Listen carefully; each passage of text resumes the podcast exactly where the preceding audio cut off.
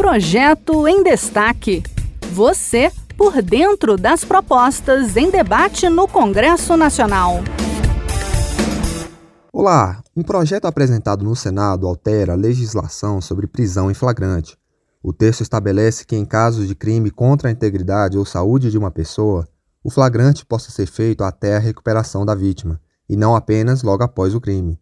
Saiba mais detalhes com Carol Teixeira, da Rádio Senado. A modalidade de prisão em flagrante delito atualmente pode ser dividida em quatro hipóteses: quando o crime está sendo cometido ou acaba de ser cometido, quando o autor é perseguido logo após o crime, ou se o criminoso foi encontrado logo depois com instrumentos, armas, objetos ou papéis que façam presumir ser ele o autor da infração. O flagrante é uma forma de prisão que qualquer pessoa do povo pode efetuar. O senador Plínio Valério, do PSDB do Amazonas, apresentou um projeto de lei para propor uma nova possibilidade de estender o prazo da prisão em flagrante e garantir a prisão de criminosos. O projeto que a gente elaborou com, com auxílio dos consultores do Senado prevê alteração do Código de Processo Penal para estabelecer que se considera em flagrante delito quem pratica crime contra a integridade corporal ou a saúde de outra, ou ainda tentativa de crise contra a vida, enquanto perdurar o pedido de convalescência da vítima. E aí que está a novidade do projeto. O estado de flagrância nos crimes contra a integridade corporal ou a saúde de outrem,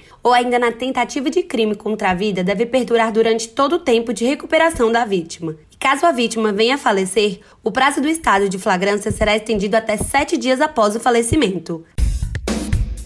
Este foi o projeto em destaque. A cada edição, a gente traz uma proposta em análise no Congresso Nacional. Você pode acompanhar o andamento desses projetos e opinar sobre eles em senado.leg.br/e-cidadania. Até a próxima!